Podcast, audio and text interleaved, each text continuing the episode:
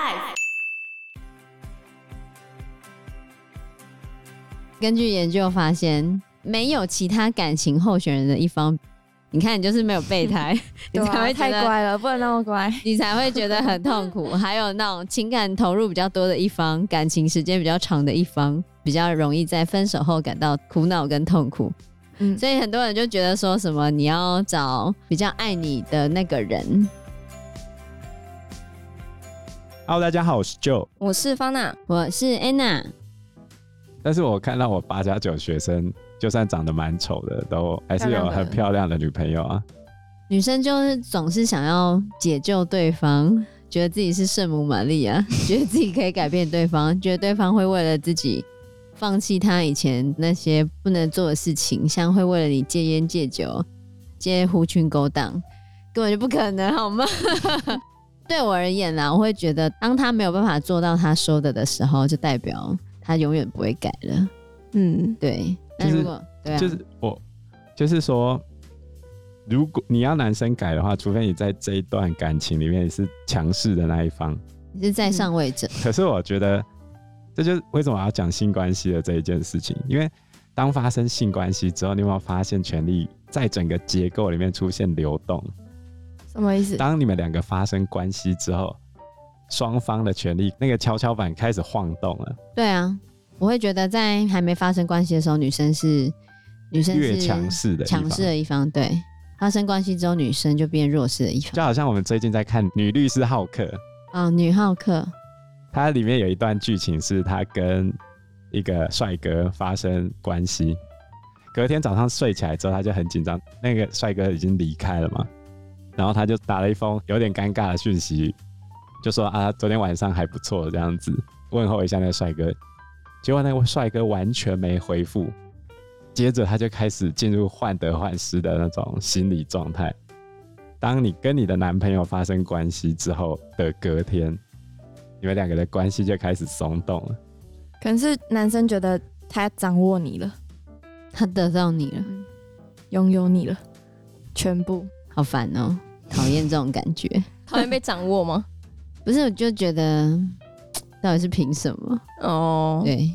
可是以孙中兴老师里面的说法，以现在的观点来说，性行为已经不会是分手或者是不分手的要素了，比较少。对，也不会对于感情造成太大的影响，在爱情上面相对起来没有那么重要了。可是，在国高中生的时候很重要啊。对，我觉得在国高中生来说很重要，可是到了大学好像就不是一件。会被看得那么重的事情，嗯，这是很有趣的事情。那你成人的时候，你就不会看那么重啊，因为对成人的性比较不包含承诺的部分，就是比如说你已经是大学生了，那你的性行为、性关系可能就比较多的是各取所需，嗯，或者你自己可以控制，嗯，或者是现在大家观念也比较开放了，没有那么觉得说。发生性行为就怎样？但是国高中生很看重啊。我觉得是未成年吧，因为你成年后，像大学之后，你就是为你自己负责。可你国高中的时候，有点像是别人要为你负责的那种感觉，而且又懵懵懂懂的。对啊，就是如果你们今天发生的关系真的有怎么样的话，那男生势必要负责任。就像我们之前有女同学，她连续拿掉两次小孩啊。最后，她有没有跟这个男生在一起？其实是没有的。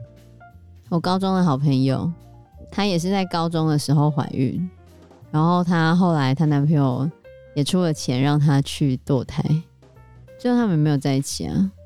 大学的时候就分手。所以我就说，在国高中阶段发生关系这件事情是转折点。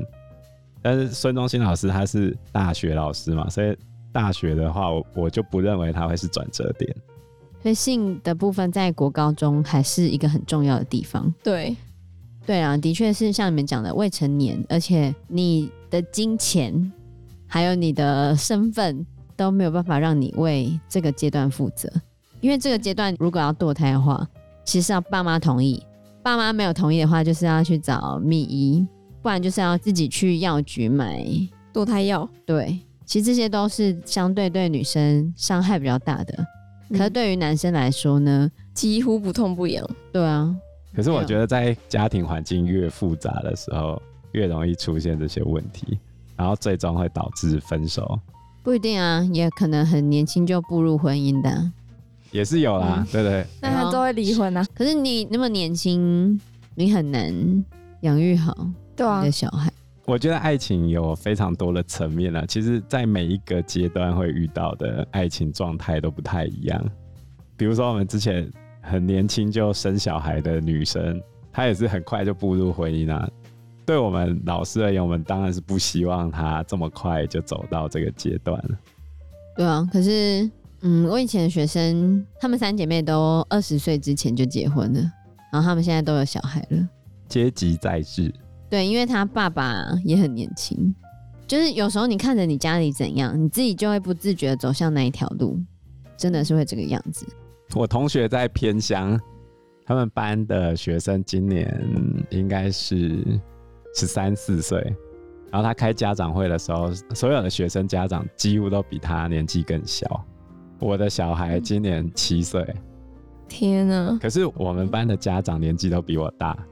我觉得这就是一个阶级在制的问题嘛，所以我觉得太年轻结婚生子，嗯，就小孩很可怜吧，也不一定啦，就是很难受到良好的教育，不能说都这样子，可是比例上比较高。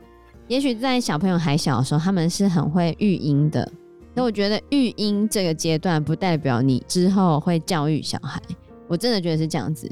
就是我有看到很多人身旁的亲戚朋友，他们可能小时候也很会照顾 baby，然后把他小孩养大了。可是等到小孩国小、国中之后，就放任小孩子玩手机，就不管了吗？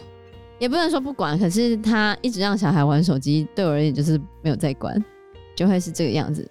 那国中的各种阶段，包含他有没有交男女朋友，学校功课如何。然后学校交友状况如何？家长可能很多都不知情，因为你的小孩都在划手机，你自己也在划手机，一起在划手机。划手机也不会怀孕，很好啊，嗯、也不会做坏事啊。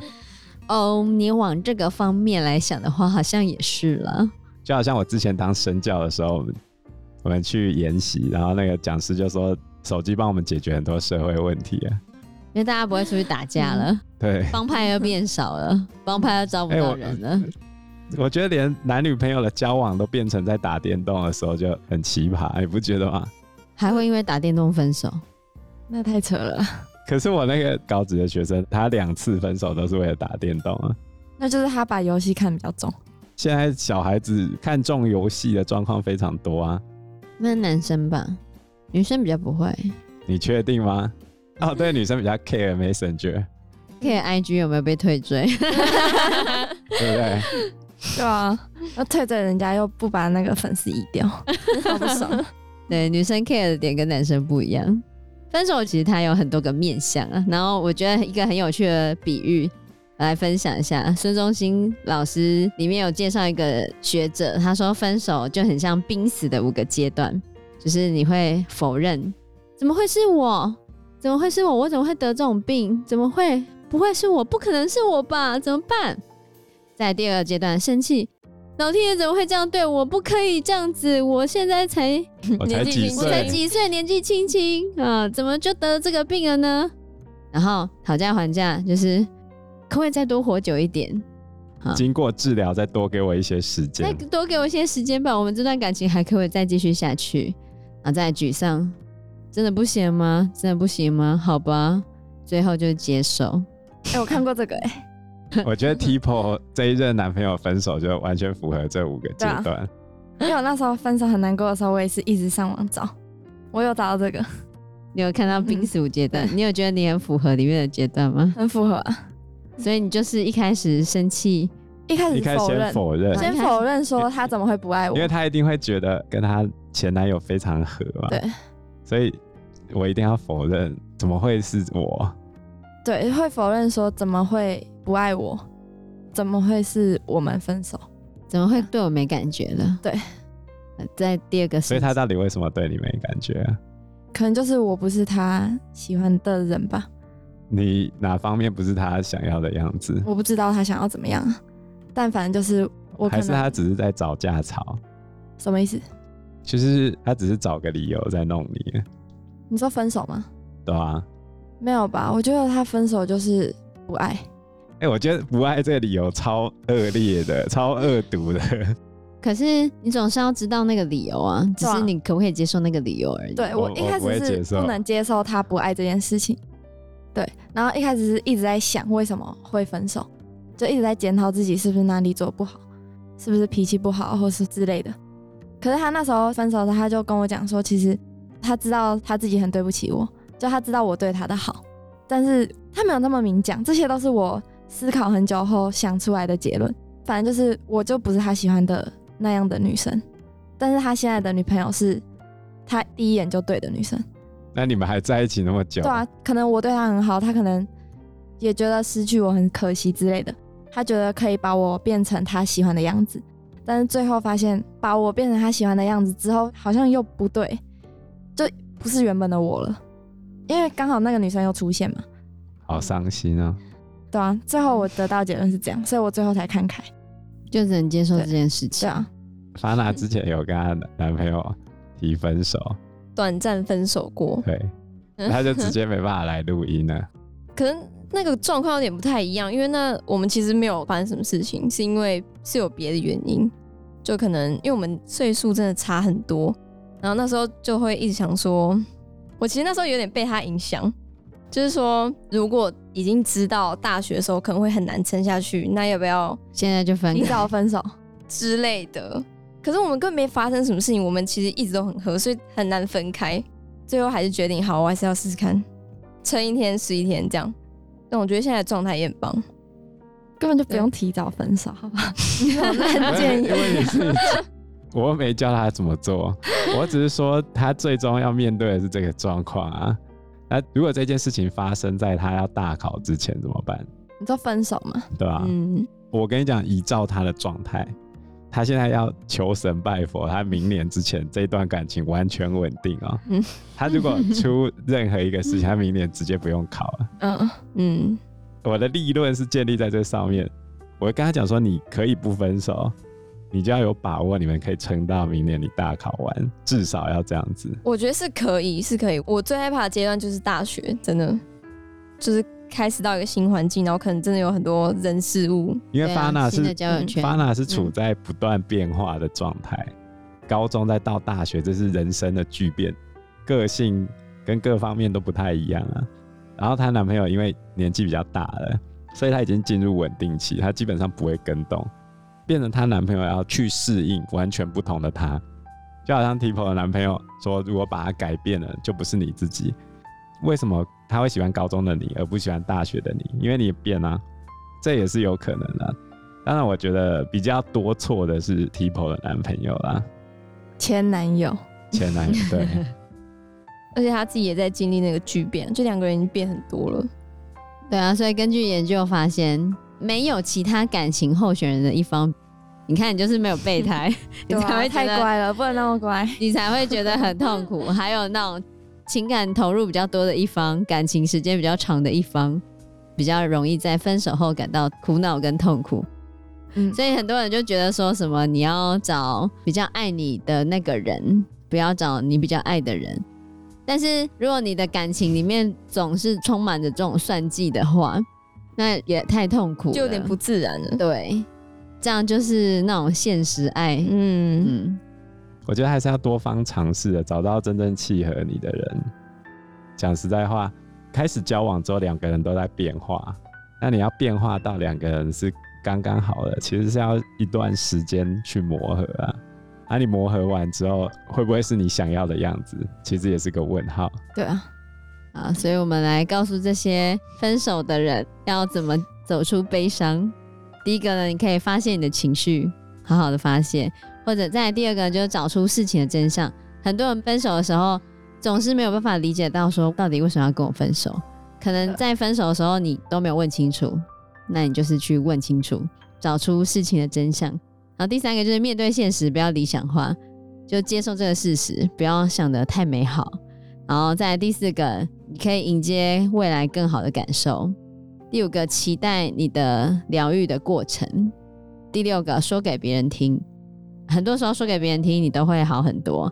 在第七个，从其他的角度来想，往好方面想，嗯，下一个会更好。对啊，对，所以最后一个就是你可以准备接受更多的惩罚，但是也许也会有新的奖赏。就是也许你现在很痛苦，但是未来可能会有更好的另外一半，或者更美好的未来等着你。